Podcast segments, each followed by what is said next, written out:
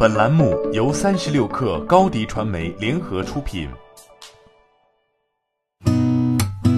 八点一刻，听互联网圈的新鲜事儿。今天是二零二零年三月二十五号，星期三。您好，我是金盛。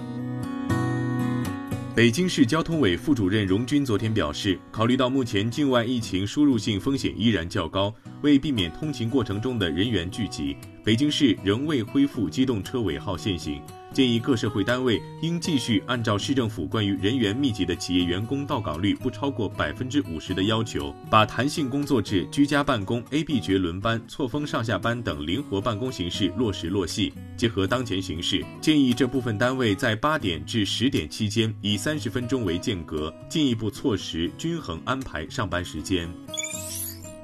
三十六氪获悉，滴滴出行昨天发布全员信，公布了滴滴高级副总裁傅军华的离职、组织架构升级和新三年计划。受到疫情的影响，滴滴的代驾和网约车业务都受到了冲击。在公开信中，滴滴称，接下来三年的目标是零一八八，每天服务超过一亿单，国内全出行渗透率超过百分之八，全球服务用户 MAU 超八亿。此外，滴滴还在进行其他业务的探索，比如成都和杭州两个城市上线跑腿服务，让平台上的代驾司机作为首批的跑腿员。接下来，滴滴跑腿覆盖的城市将逐步扩大。在新公司百度健康成立不到一周时间，百度关联公司银川百度健康互联网医院有限公司宣告成立，股权穿透后，银川百度健康大股东为李彦宏。银川市互联网医院产业集群地。二零一七年三月，银川市曾集中与丁香园、北大医信、医联等十五家互联网医疗企业签约。之后，银川又陆续与阿里健康、京东医药城、平安健康、三六零健康等六十多家互联网医疗企业对接。值得注意的是，这是百度在一周时间内成立的第二家与医疗相关的公司。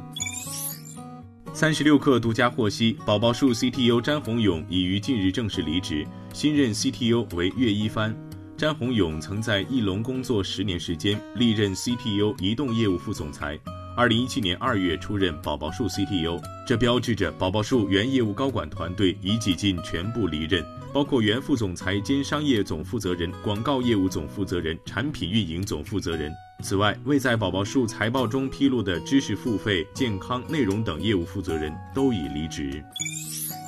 联合国可持续发展目标数字金融工作组昨天发布最新报告，报告指出，数字技术在疫情中大有可为，还向全球推荐了蚂蚁金服金融科技应用蚂蚁双链通。据蚂蚁金服介绍，蚂蚁双链通基于区块链技术开发，应用于供应链金融，支持中小企业供应商利用来自大企业的应收账款向银行申请贷款，帮他们在疫情期间应对资金紧张的局面。据外媒报道，由于新冠病毒疫情使数百万人宅在家中，流媒体和电视观看量出现激增。迪士尼周二开始在英国和西欧推出流媒体服务 Disney Plus，以挑战 Netflix 的地位。迪士尼计划将推出在线节目，包括热播的《星球大战》真人秀《曼达洛人》以及《冰雪奇缘二》等。围绕东京奥运会及残奥会问题，日本首相安倍晋三与国际奥委会主席巴赫昨天进行电话会谈。据日本放送协会消息，双方在电话会谈中提及考虑到参赛选手的准备时间等问题，确定了东京奥运会、残奥会延期一年左右的提案方针。不过，东京奥组委理事高桥智之随后说，奥运会延期一年的方案过于乐观，建议延期两年。他说，疫情有可能进一步扩大，一年后世界范围内疫情未必能完全结束，届时如果再次延期会非常困难，因此建议延期两年举行。好，今天咱们就先聊到这儿。编辑崔彦东，我是金盛，八点一刻，咱们明天见。